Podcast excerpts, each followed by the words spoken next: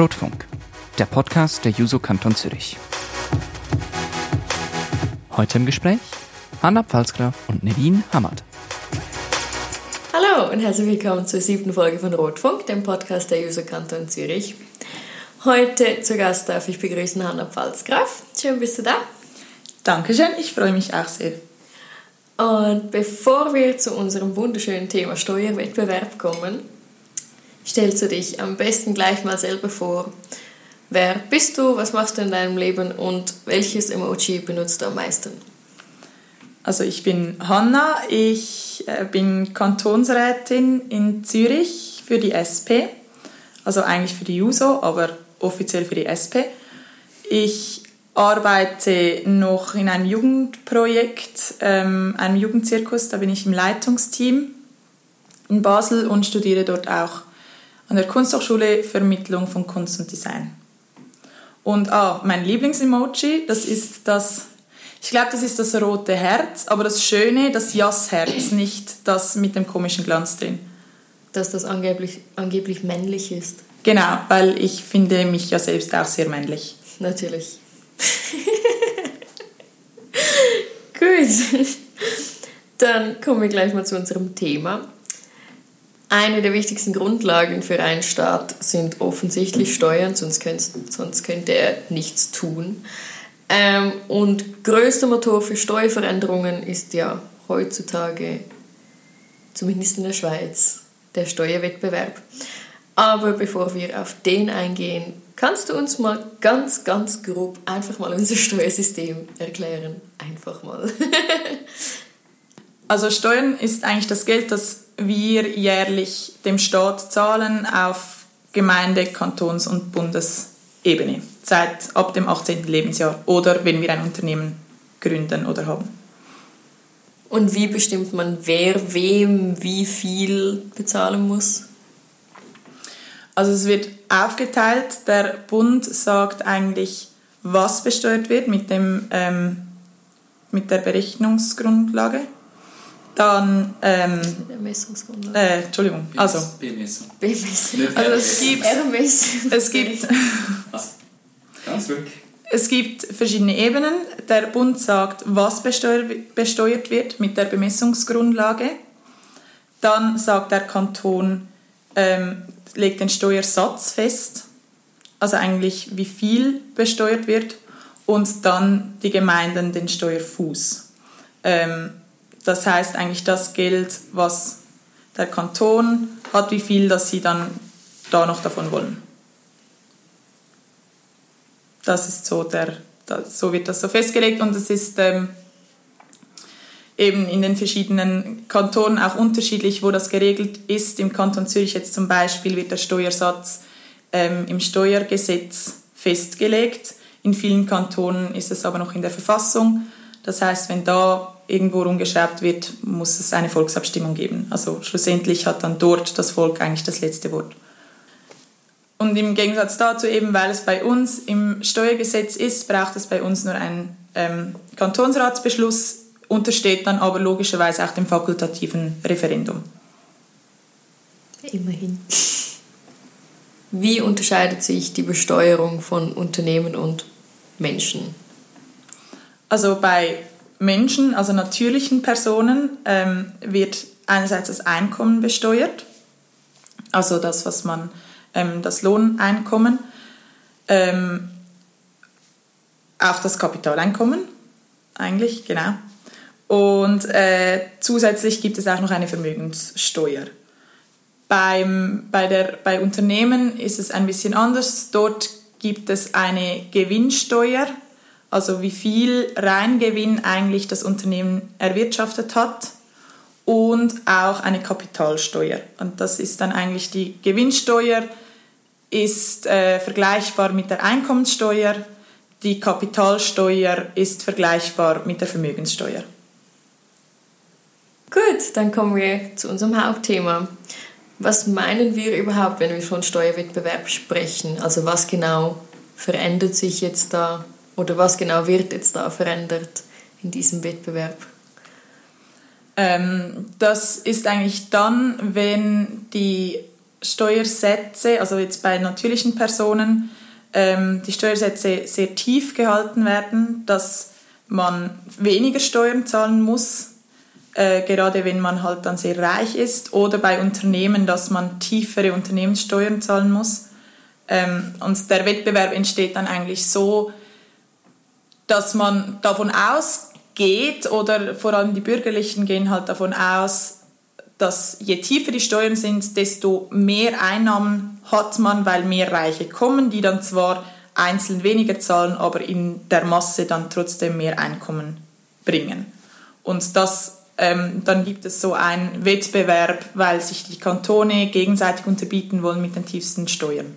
Also man kann das Ganze dann eigentlich auch ab absurdum führen und schlussendlich, ähm, wenn dieser Steuerwettbewerb immer weitergeht, dann werden Steuern dann eigentlich praktisch, also besteht die Gefahr, dass die Steuern praktisch abgeschafft werden, einfach weil man sich halt laufend unterbieten will und immer tiefere Steuern machen will und dann einfach logischerweise das Steuervolumen oder die, das Einkommen des Staates massiv abnimmt, weil so viele reiche Menschen gibt es jetzt auch wieder nicht, die das dann ausgleichen könnten. Und wenn dann alle faktisch keine Steuern mehr haben, dann ähm, ist das auch nicht mehr unbedingt ein Grund, dann dorthin zu gehen.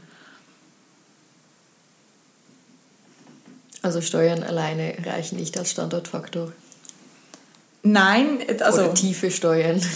das ist ja das ist ja das, was die Bürgerlichen immer versuchen der Bevölkerung zu verkaufen. Aber ich glaube nicht, dass das so funktioniert, weil ähm, ich überlege mir ja nicht nur, also wenn ich ich habe nicht viel Geld, aber wenn ich viel Geld hätte, würde, würde mir ja noch viel anderes ähm, wichtig sein, wenn ich meinen, meinen Wohnort aussuche. Zum Beispiel, wie sind die Schulen? Gibt es, wenn ich Kinder habe, gibt es eine Universität in der Nähe? Wie ist die ÖV-Anbindung? Wie steht es um die Spitäler? Ähm, gibt, es, gibt es genügend Platz, um mich frei bewegen zu können? Ähm, ist es schön? Also es gibt so viele verschiedene, äh, stimmt das kulturelle Angebot, es gibt so viele verschiedene Faktoren, die mich an einen Ort ziehen oder eben ähm, eher dann ich oder ich dann eher der Meinung bin, ja, das ist jetzt nichts für mich. Da spielen Steuern vielleicht schon eine Rolle, aber bestimmt nicht so eine große, wie er immer ähm, angerechnet wird. Gut, aber wenn wir es jetzt umdrehen und sagen, wir haben einen so starken Wettbewerb, dass eigentlich alle einfach weniger Steuern bezahlen müssten, wäre das nicht gut? Ja, nein, weil das Geld fehlt dann schlussendlich dem Staat. Und wenn das Geld dem Staat fehlt, dann kann er den Service Public nicht mehr finanzieren, dann, dann ist es eben, dann ist das Problem, dass all diese Angebote, die jetzt ähm, sehr gut sind in der Schweiz, weil die Schweiz das Geld dazu hat, das zu finanzieren, massiv an Qualität abnehmen. Dann werden die Schulen schlechter, dann werden die Spitäler schlechter, dann wird das ÖV-Netz schlechter. Und das ist dann natürlich auch wieder ein Grund, warum ich dann vielleicht nicht dorthin will. Also dann kann von mir aus ein Kanton extrem tiefe Steuern haben, aber der Service Public ist am Arsch. Darf ich das sagen? Darf ich Arsch sagen? Okay. Das sind sowieso schon alle explizit. Okay, gut. ähm, also dann, dann, aber der Service Public ist am Arsch, dann habe ich auch keine Lust, dorthin zu ziehen. Ich möchte ja einen Ort ziehen, an dem ich irgendwie Angebote habe, die ich nutzen kann. Und das heißt, ich glaube nicht, dass das eine sehr nachhaltige Strategie ist, außer man möchte gerne ähm, ja, die Schweiz zu einem Niemandsland machen, das nicht wahnsinnig interessant ist für irgendwen zu wohnen. Es gibt ja schon Orte, an denen man diese Probleme klar spürt. Ich meine, Paradebeispiel ist ja zum Beispiel Luzern, wo man ähm, BürgerInnen dazu bringen musste, Prämienverbilligung zurückzuzahlen oder äh, Zwangsferien eingeführt wurden, weil man sich nicht mehr so viel Schule leiste, leisten konnten, konnte. Aber wie genau kommt man denn zum Schluss oder wie genau überzeugt man denn die Bevölkerung trotz solcher Paradebeispiele von einer Steuersenkung?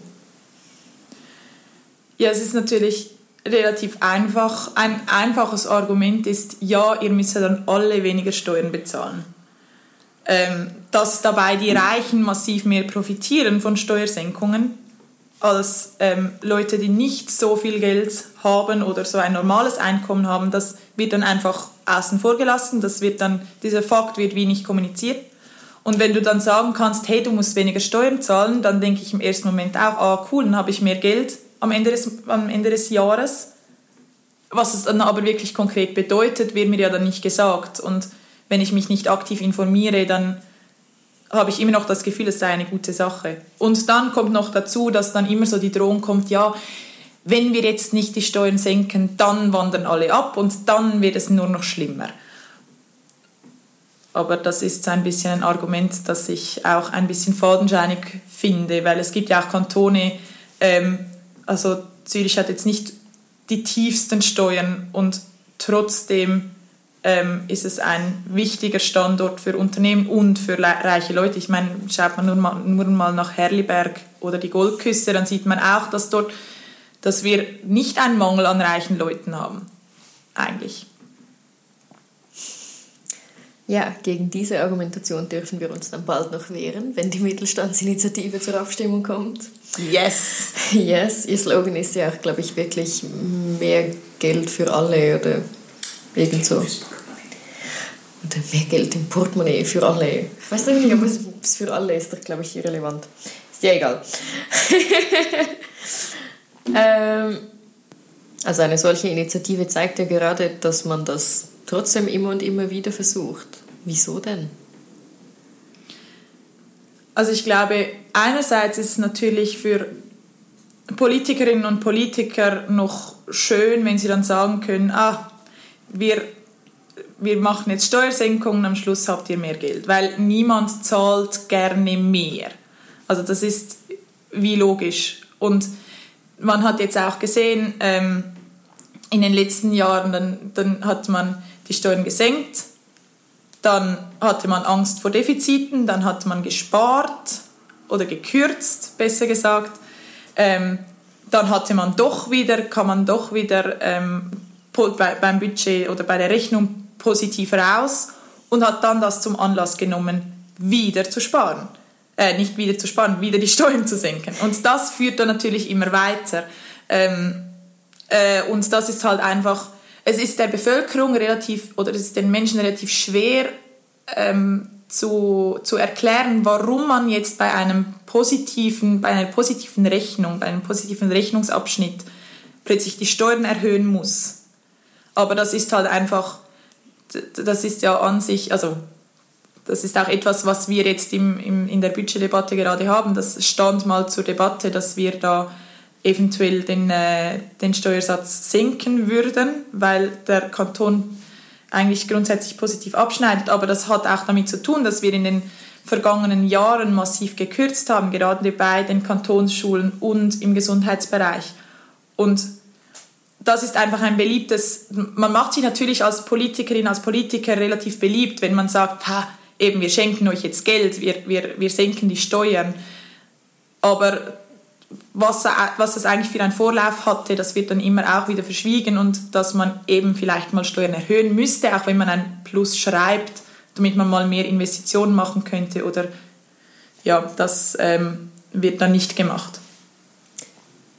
Ich frage jetzt, jetzt mal ganz dumm. Wieso genau muss denn der Staat überhaupt so viel übernehmen? Also so viele Aufgaben? Ah, das ist eine schöne Frage. ähm, also für mich, für mich ist es irgendwie logisch, dass es gewisse Dienstleistungen gibt oder gewisse Angebote gibt, die der Staat einfach leistet, weil wenn er das nicht tun würde, sich das nicht alle leisten könnten. Also nehmen wir das Beispiel der Universitäten. In der Schweiz haben wir eine unglaublich, ähm, unglaublich, äh, ein unglaublich gutes Angebot, dadurch, dass eigentlich sich fast alle, leider immer noch nicht ganz alle, weil es immer noch trotzdem sehr teuer ist, sich die Uni leisten können. Das heißt, es ist eigentlich Bildung ist in der Theorie für alle zugänglich. Das wäre sie nicht, wenn der Staat das nicht tragen würde. Dann hätten wir Probleme wie in den USA. Da können sich die meisten können sich nicht, können nicht ans College gehen oder an die Universität, beziehungsweise gehen dann und verschulden sich massiv, was ja auch nicht sein sollte. Und es schafft einfach eine gewisse Gerechtigkeit, weil das Einkommen und das Vermögen ist so ungleich verteilt durch das, dass der Staat diese Angebote finanziert, von denen alle profitieren, gerade eben auch ÖV und das Gesundheitswesen, wenn das stark ist, ähm, durch das, äh, also es wird dann von allen irgendwie finanziert nach ihren Fähigkeiten und alle können es nutzen. Und ähm, das schafft eben, das schafft dann einfach auch eine gewisse Gerechtigkeit und natürlich auch Qualität. Also ich will ja nicht wissen, wenn ich jetzt mich entscheiden müsste, wenn ich ins Spital muss, boah, ich muss das Billigste nehmen, weil ich kann mir das Gute nicht leisten und dann muss ich irgendwie, wird gepfuscht oder was auch immer. Ich meine, da steht dann meine Gesundheit auf dem Spiel und das ist, ähm, das ist etwas, wo das Geld keine Rolle spielen darf, meiner Meinung nach. Über diese Faktoren sprechen wir gleich noch ein bisschen weiter. Aber zuerst gibt es noch ein kleines Spiel. Yay! Jui!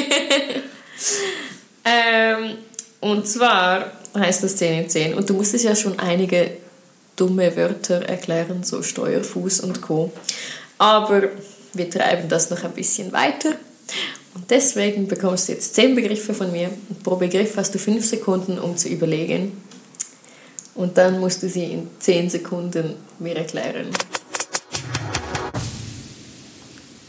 Ich gebe mein Bestes. Kommt alles gut. Das erste Wort hatten wir eigentlich schon, ist egal, ich will es trotzdem noch mal in schnell und unter Stress hören. Steuern.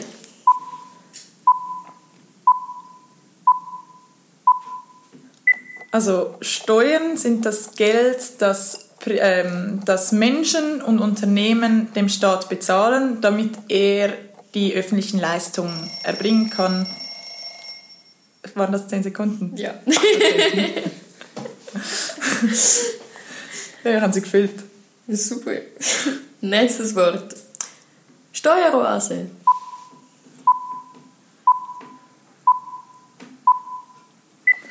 So bezeichnet man ein Gebiet oder Kanton oder auch Land, das sehr tiefe Steuern hat im Vergleich zu den umliegenden Regionen. Für dich, ja. Es klingt eigentlich so schön. Mhm. Ich bin Fan von dem Wort eigentlich. Also nicht, dass es die gibt, aber so eine Oase ist eigentlich etwas Positives. Voll, ich verstehe schon, wenn man das so ich stelle mir dann immer so vor, so mit Palmen und Goldbarren. Ich eben auch. anstatt Sand hat es dann Goldglitzer. und es ist so, so wie eigentlich so eine, ein, ein feuchten Traum von Dagobert Duck. Yes. So Oder stelle ich mir eine, Dagobert Genau. Duck. Ja. Ein feuchter Ferientraum von Dagobert Duck. Oh, das landet da alles drin, right? Gut. Steuerfreibetrag.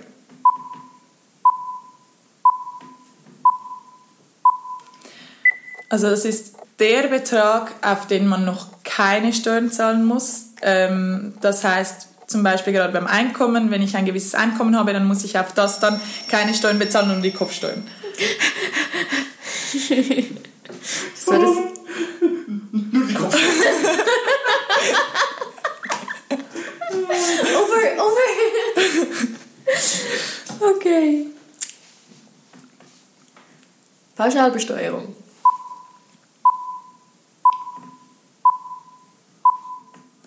Ähm, das ist, wenn man nicht einen gewissen Prozentsatz zahlen muss, sondern einfach einen gewissen Betrag. Das ist vor allem bei Personen, die im Ausland, also sehr reiche Personen, die im Ausland Geld haben und in der Schweiz theoretisch nichts verdienen. Jetzt, jetzt kommt der Stress. Ja, ja, ich spüre es. Ich, ich spüre den Stress. Okay, Halbzeit fast. Standortfaktor.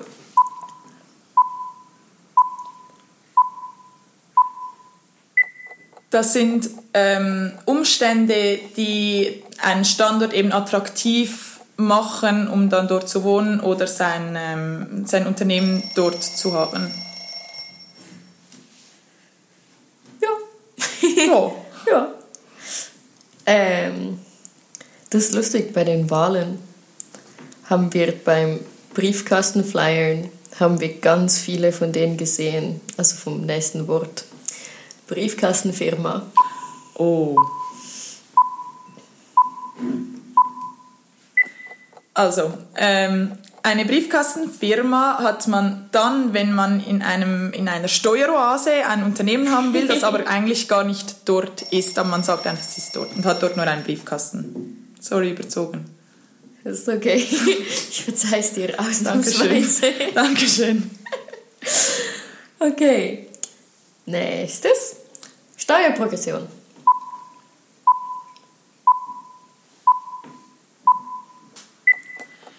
Das ist das Prinzip, dass man ähm, bei höheren Einkommen mehr Prozent Steuern zahlt, sodass eigentlich eine gerechte Steuer entstehen soll.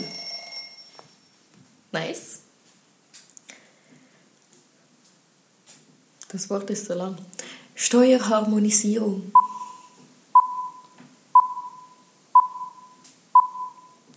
Das ist ähm, zum Entgegenwirken des Steuerwettbewerbs, also wenn man versucht, ähm, eigentlich diese ein bisschen auf ein gleiches Level zu bringen, dass es dann eben nicht einfach man keine Steuern mehr hat. Die, die Steuern. Was? Die, die Steuern? Nein, du hast gesagt, damit man die. Gut. Fast fertig. Englisch. Race to the bottom.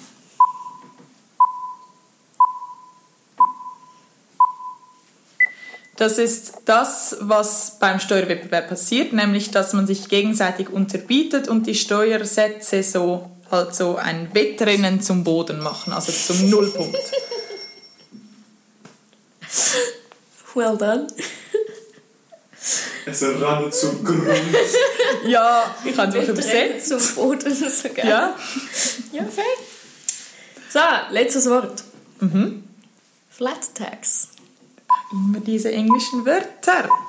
Wir sind in Zürich, wir leben von Anglizismen. Okay, Flat Tax ist eigentlich dann, wenn man keine Steuerprogression hat, also eine Einheitssteuer, das wäre dann die Progressionskurve, wäre einfach so flach. Darum Flat Tax. Ich finde schön, wie du es einfach immer übersetzt. Gut, du hast es überlebt. Ich habe, Entschuldigung, ich habe ein bisschen die ähm, Spielregeln missachtet. So mit zu lang sprechen und so. Oh, du bist harmlos verglichen mit anderen, glaub mir. Okay, dann bin ich ja, bin ich ja noch froh. Du, du bist eigentlich sozusagen die Gewinnerin von diesem Spiel bisher, glaube ich fast. Wo bekomme ich einen Preis? Wir überlegen uns Ein Steuergeschenk.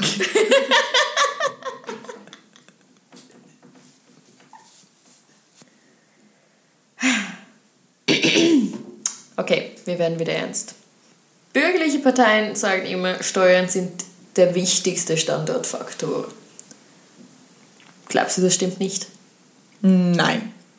Also ich habe das mal in einer Ratsdebatte musste ich zur ähm, Entlastungsinitiative sprechen und ich habe dort das Bild verwendet von, also das ist ja die kantonale Initiative von der User Kanton Zürich. Ähm, ich weiß nicht, ob wir zu der nachher, nachher noch was sagen oder nicht, aber also einfach kurzer Abriss, es geht darum, eine ähm, neue Steuerprovisionsstufe einzuführen für die reichsten Einkommen und gleichzeitig den Freibetrag hochzusetzen, dass schlussendlich eigentlich 90 Prozent von den Haushalten profitieren und mehr Geld haben am Ende des Jahres ähm, und einfach die reichsten 10 Prozent mehr bezahlen. Ähm, und dort kam natürlich dann auch das Argument so, ja, dann wandern uns alle Reichen ab und wir sind ähm, ziemlich blöd dran, weil wir dann keine Steuereinnahmen mehr haben. Aber also klar, es kann schon sein, wenn ich jetzt super reich bin, ja, dann ziehe ich vielleicht noch in den Kanton Schwyz oder nach Zug. Ähm, aber ganz ehrlich, wenn ich vorher in Zürich gewohnt habe, würde es mich auch dann richtig übel anscheißen, wenn ich dann jedes Mal, wenn ich in die, in die Oper nach Zürich will, sorry, das ist für mich so, dass ähm, das Zeug, das reiche Leute tun, weil das ein Ticket kostet irgendwie 300 Franken teilweise.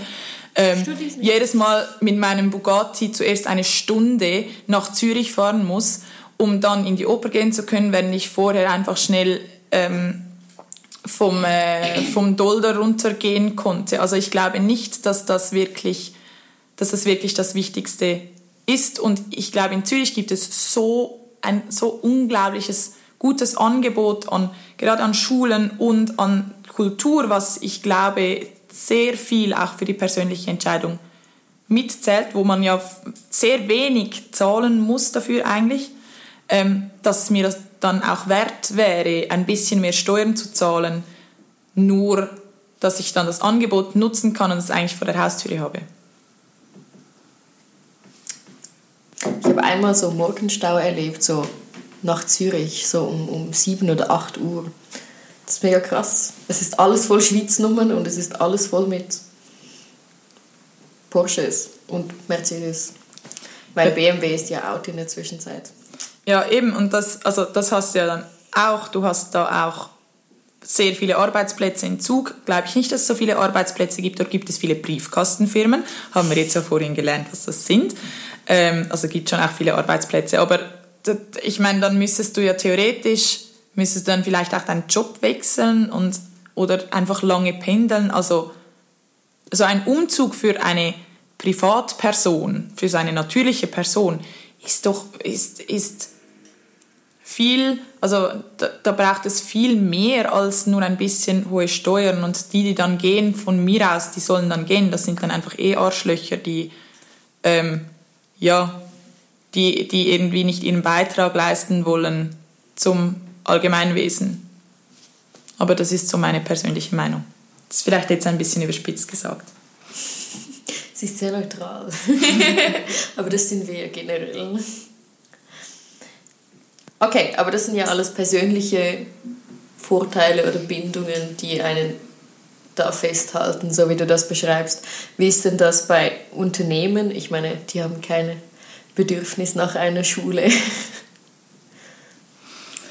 Also die Unternehmen ja jetzt nicht unbedingt, aber die Angestellten schon. Und wenn dann ein Unternehmen halt den Ort wechselt, dann ähm, und die Ange also ich finde es auch dann wieder als, als natürliche Person, als Mensch finde ich es viel besser, wenn ich in der Nähe arbeiten kann und ich möchte ja gerne dort sein, wo das, die Infrastruktur gut ist. Ähm, das heißt, ich möchte auch einen Job haben, da wo die Infra Infrastruktur gut ist, weil sonst muss ich dann irgendwo nach ähm, ans Ende der Welt reisen fast schon oder einfach eine Stunde pendeln. Das finde ich auch nicht so toll. Dann suche ich mir lieber einen Job an einem Ort ähm, in der Nähe. Und das heißt, die Unternehmen sind daher eigentlich auch angewiesen auf gute Standortfaktoren, weil dort dann die Leute auch lieber arbeiten wollen.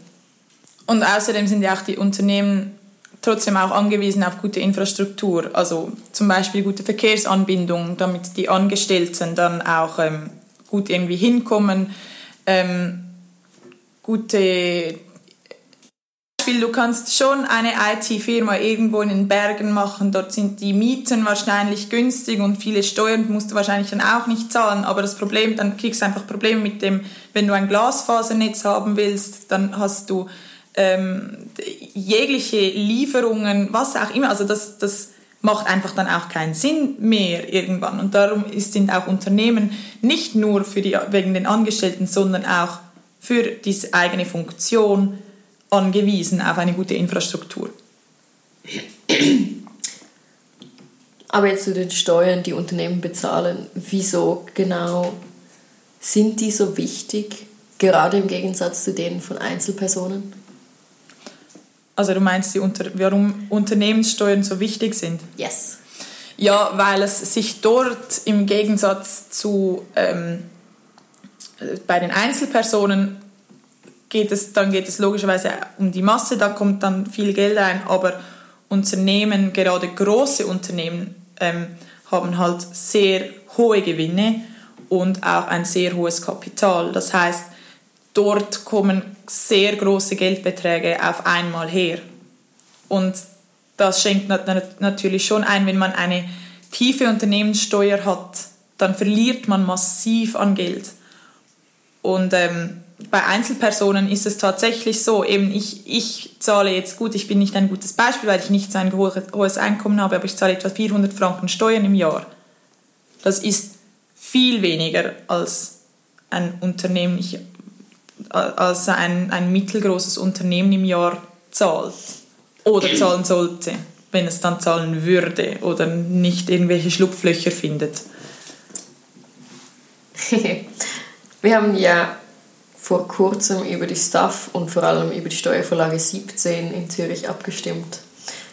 Kannst du uns da einen kleinen Überblick machen? Hm. Ja, ich kann es versuchen. Ähm, also zum Hintergrund, es gibt nicht nur einen nationalen Steuerwettbewerb, es gibt eben auch einen internationalen Steuerwettbewerb.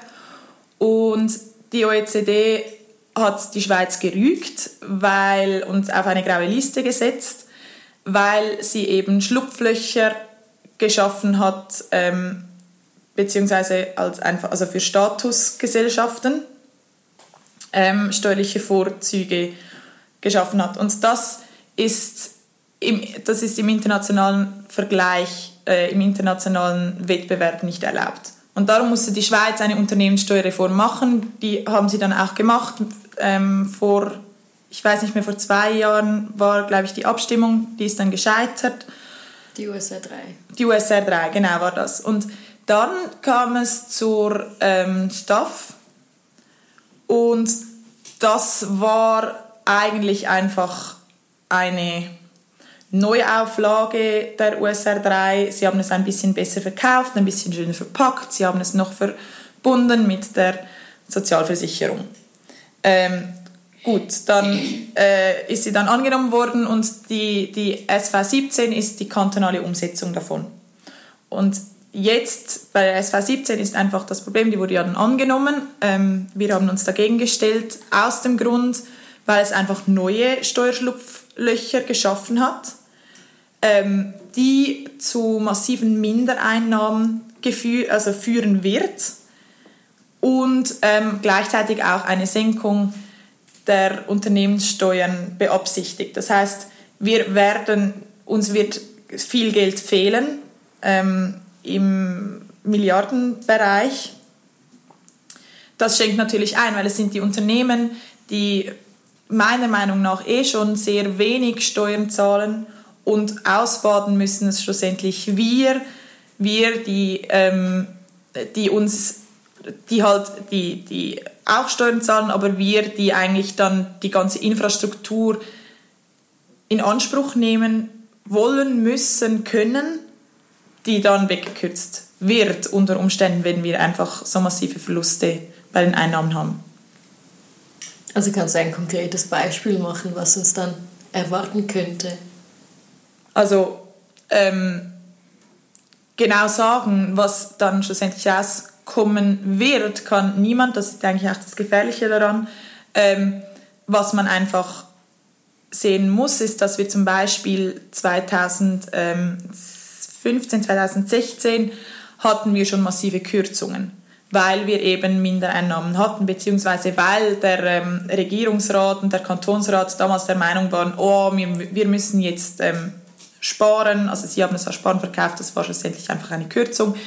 Bei den Kantonsschulen, also Kantonsschulen mussten massiv ähm, massive Kürzungen, mit massiven Kürzungen auskommen. Das hat dann bedeutet ähm, weniger Löhne für die Lehrpersonen, ähm, Streichung von Freifächern, ähm, grundsätzlich weniger Wahlangebote, größere Klassen, also lauter Sachen, die eigentlich die Qualität dann der Bildung und meiner Meinung nach ist die Bildung unser höchstes Gut oder eines unserer höchsten Güter massiv darunter gelitten hat.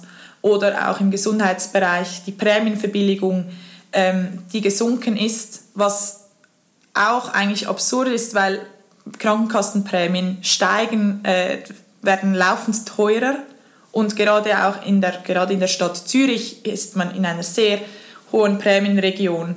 Und wenn man dann natürlich weniger Prämienverbilligung bekommt, dann ist es gerade für tiefe Einkommen, schenkt das massiv ein. Also das, ähm, das ist äh, ja teilweise dann kaum noch oder kann sehr schwierig tragbar sein, dann einfach im, im monatlichen Budget. Und ich kann durchaus sehen oder ich, ich, ich gehe davon aus, dass wir so etwas wiedererleben werden.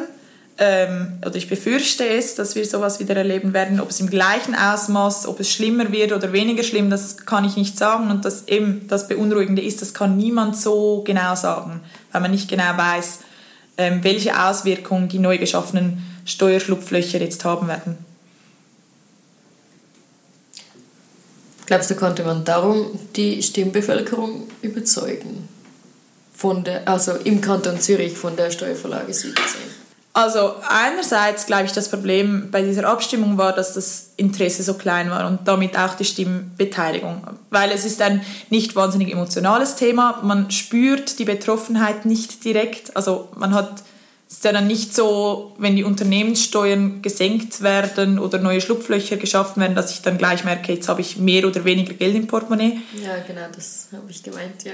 Ja, genau. Ähm, dann, aber natürlich betrifft es einen trotzdem eben, weil Mindereinnahmen danach dazu führen, dass man weniger Service Public hat unter Umständen. Und dann kommt natürlich noch dazu, dass die ähm, Staff wurde ja angenommen und die kantonale Umsetzung musste gemacht werden. Und es war dann mehr so eine, also mir ist so vorgekommen, dass die Menschen das Gefühl oder die Bevölkerung das Gefühl hat, es ist ein bisschen eine Alibi-Übung. Wir müssen das sowieso machen. Ähm, die sagen, die, wir müssen diese Umsetzung machen, wir halten uns an die nationalen Vorgaben, dann wird es schon gut sein. Aber ähm, dass schon die Staff gar nicht erst angenommen hätte werden dürfen, war das jetzt ein korrekter Satz? Ja. Ähm, das, also das, das ist meiner Meinung nach eigentlich klar, aber das ist vielleicht auch nicht, ähm, da waren vielleicht auch viele andere Meinungen. Ähm, aber da finde ich, fehlte mir auch die Information und vor allem einfach klare linke Position. Ich meine, dass da die SP diesen Kompromiss mitgetragen hat, nur weil sie daran mitgearbeitet hat und gefunden hat, Bö, etwas Besseres kriegen wir nicht hin. Aber es ist einfach nur eine bisschen eine schöner verpackte Variante der USR 3, gegen die wir uns gestellt haben. Das hat dann auch für Verwirrung ähm, gesorgt, dass, dass man national etwas sagt und kantonal etwas anderes. Und es wäre eigentlich auch gar nie zu dieser Abstimmung gekommen, hätte man nicht ähm, bei einem Punkt geschraubt, dass es dann das obligatorische Referendum gegeben hat. Und ich glaube eben, das Interesse war einfach zu wenig da, weil die direkte Betroffenheit nicht darum oder nicht spürbar war. Und so fiel es dann natürlich auch leicht, einfach zu sagen, hey, euch schadet es ja nicht. Äh, Wenn es nichts nützt, dann schadet es nichts. Also euch schadet es nichts. Dann eben der Fakt, dass es dann eben doch auf lange Sicht sehr viel schaden kann, wurde dann einfach weggelassen. Mhm.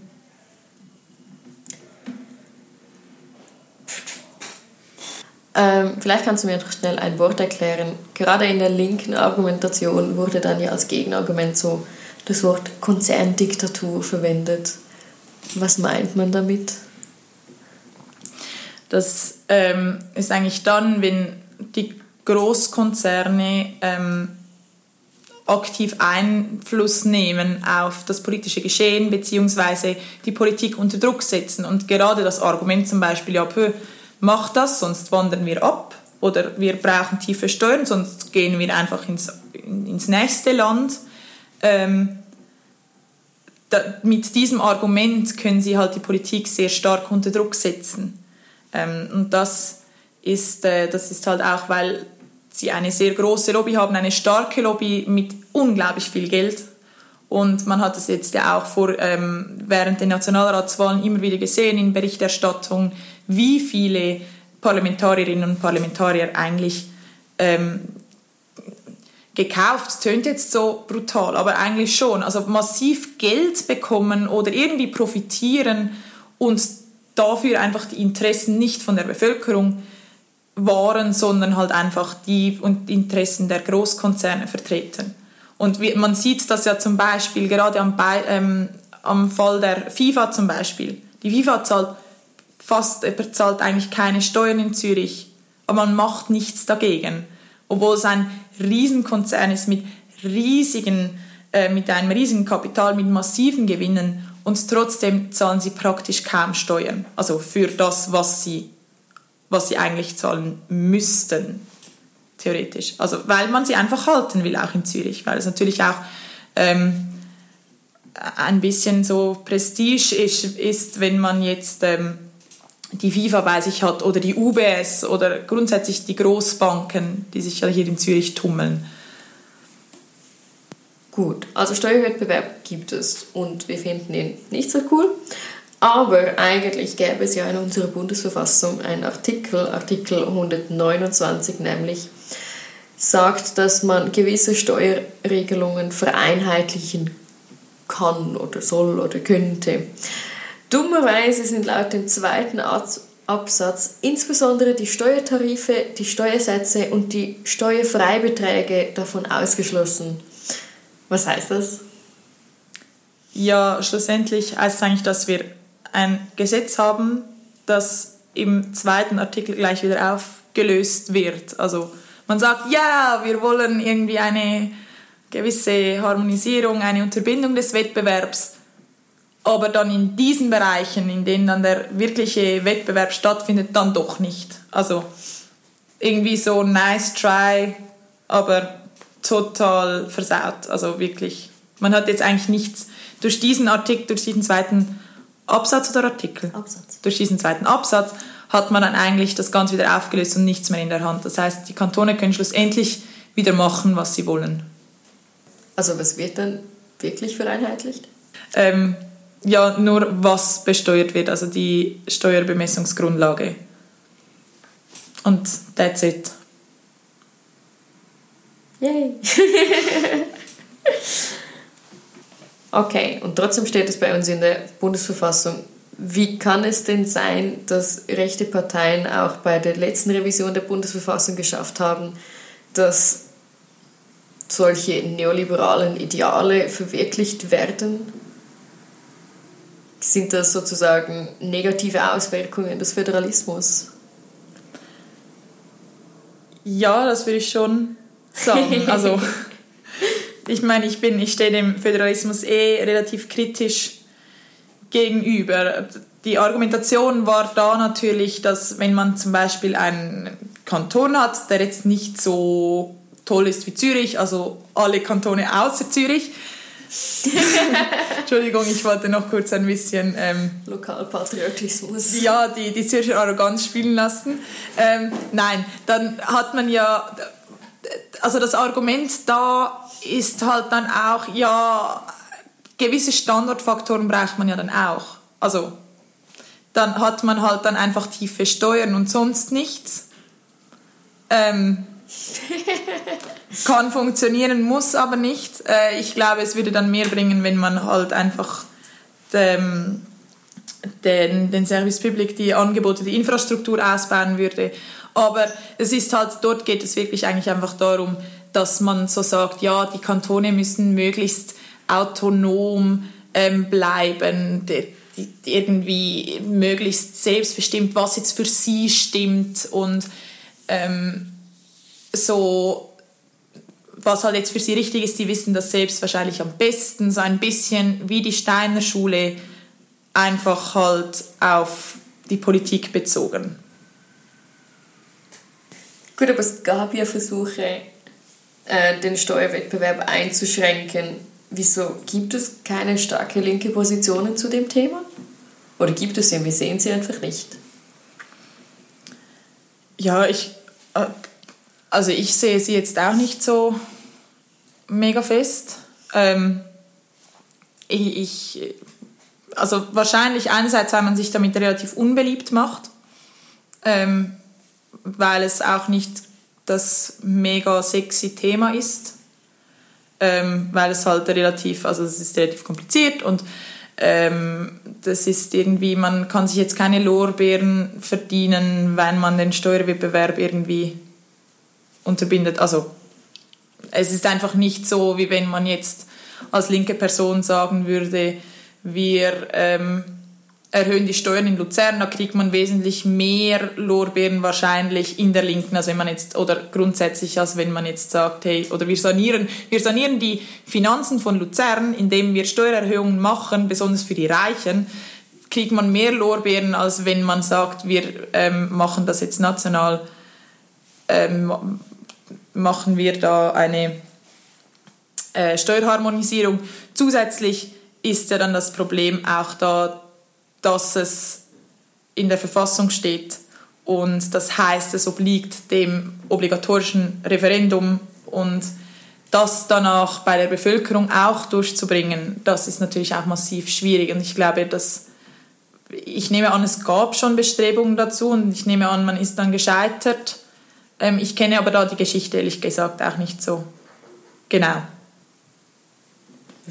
Okay, das klang jetzt mega negativ. Ich frage jetzt aber trotzdem, was müsste die Linke tun, um den Steuerwettbewerb einzuschränken? Also ich glaube, zum einen ist sicher wichtig, dass wir, ähm, dass wir versuchen, das auch der, der Bevölkerung, der Stimmbevölkerung ähm, rüberzubringen, was das eigentlich für Auswirkungen hat, welche negativen Auswirkungen das hat und vor allem, dass, dass sie von diesen Auswirkungen sehr stark betroffen sind, wenn sie auch nicht unbedingt jetzt von den Unternehmenssteuern direkt betroffen sind. Also eben jetzt gerade bei den Unternehmenssteuern. Und dann natürlich, ähm, meiner Meinung nach, müsste man einfach mal die Verfassung so ändern, dass eben dieser Steuerwettbewerb unterbunden wird. Dazu haben wir die Möglichkeit.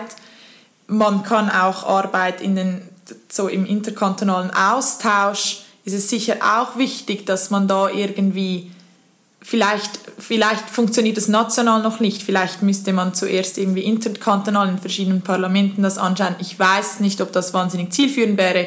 Das ist dann auch wieder so Kantönli-Geist. Ähm, aber schlussendlich bin ich der Überzeugung, wir müssen es irgendwie schaffen, dass wir eine Verfassungsänderung hinbekommen, um eben diesen zweiten Absatz wieder rauszustreichen, um wirklich eine, eine Steuerharmonisierung hinzubekommen in der Schweiz. Und das bekommen wir dann hin, wenn wir, wenn wir die Bevölkerung überzeugen, hey, dieser Steuerwettbewerb, der bringt vielleicht Unternehmen was. Aber uns bringt er nicht. Also der Bevölkerung, die Menschen, die hier leben, ähm, denen bringt dieser Steuerwettbewerb genau nichts.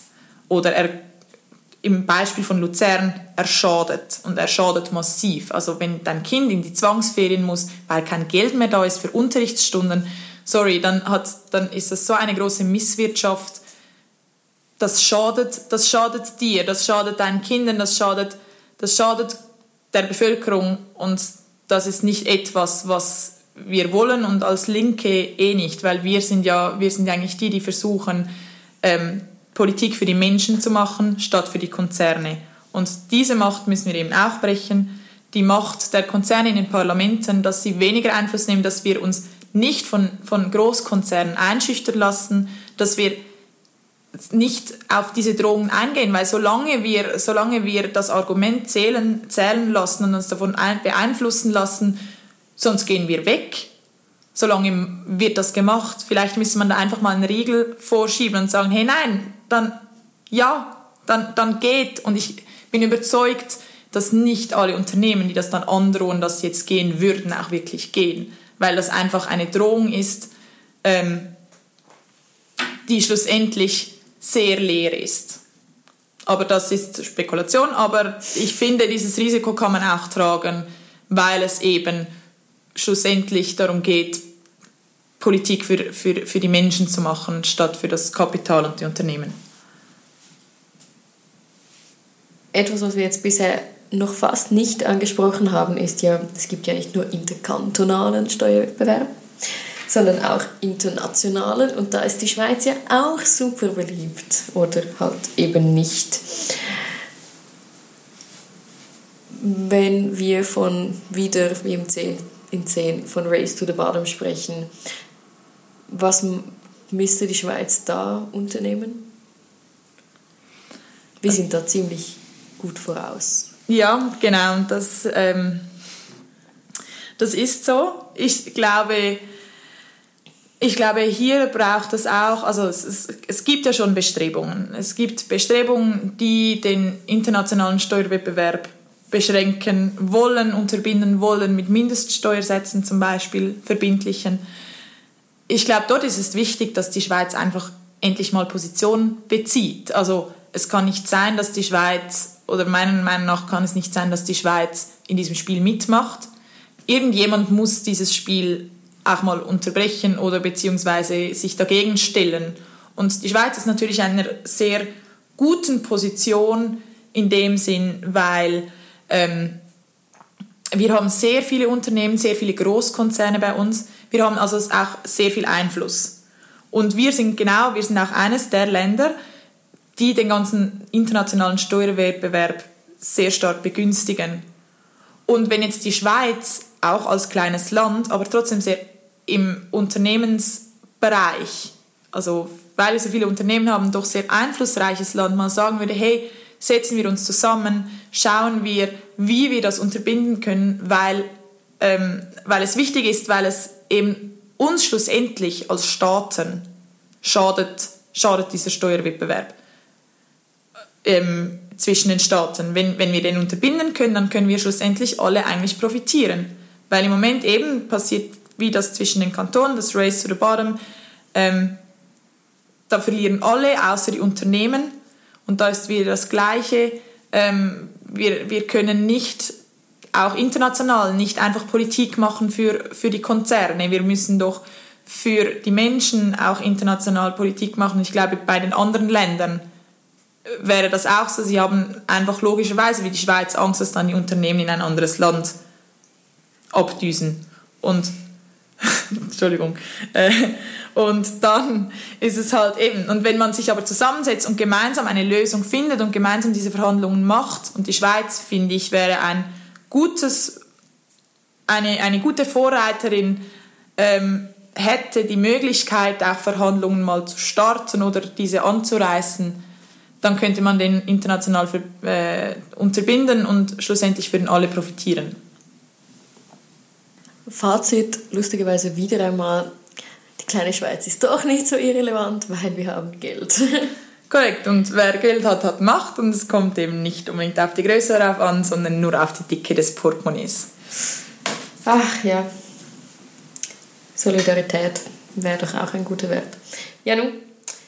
Ja, aber darin ist die Schweiz sehr schlecht. Ja, eben. In der Solidarität. Aber das können wir uns So ja jetzt bessern. Jetzt bricht ja eine neue Legislatur an. Vielleicht kriegen wir das mit der Solidarität auch noch ein bisschen besser hin. Hanna, wir sind am Schluss. Vielen Dank, schön warst du da. Ich habe aber noch eine allerletzte Frage an dich. Wenn du eine, ich weiß, du sitzt im Kantonsrat und du bist dir so ein Leben im Parlament gewöhnt, aber wenn du jetzt mal ganz alleine, total undemokratisch etwas durchdrücken könntest, national oder international, oder eigentlich egal, such dir was aus, was wäre das? Also ich könnte jetzt voll lame sagen, ähm, den internationalen und interkantonalen Steuerwettbewerb abschaffen. Das ist wahrscheinlich das, was ihr jetzt von mir erwartet. Kann das sein? Ich habe überhaupt keine Erwartungen. Ähm, eigentlich möchte ich diesen Erwartungen nicht gerecht werden. Ähm, aber mir fällt tatsächlich gerade nichts anderes ein, weil wir jetzt so lange über das Thema gesprochen haben. Also ich habe schon noch andere Forderungen, keine Angst, aber ähm, ich finde, das wäre vielleicht mal ein guten Ansatz, ein, ein guter Ansatz. So, ja. Also ich sage jetzt mal das. Steuerharmonisierung. Ja, Steuerharmonisierung, zwar auf der ganzen Welt. Gut, super. Alle Schlagwörter wurden abge abgekreuzt. Hanna, vielen Dank, warst du da. Ja, danke für die Einladung. Sehr gerne. Vielen Dank auch an alle anderen, die zugehört haben. Falls ihr Wünsche, Kritik, Anmerkungen, noch mehr Wünsche etc. habt, könnt ihr euch gerne bei uns melden und zwar auf unserer Homepage unter rotfunk.ch. Entschuldigung. Ähm, oder per Mail unter team.rotfunk.ch. Oder wer uns auch mal sehen will, ihr findet uns auch auf Instagram unter rotfunk-ch. Zürich. Nein, Zürich. Vielen Dank fürs Zuhören und tschüss. Ciao! Nice.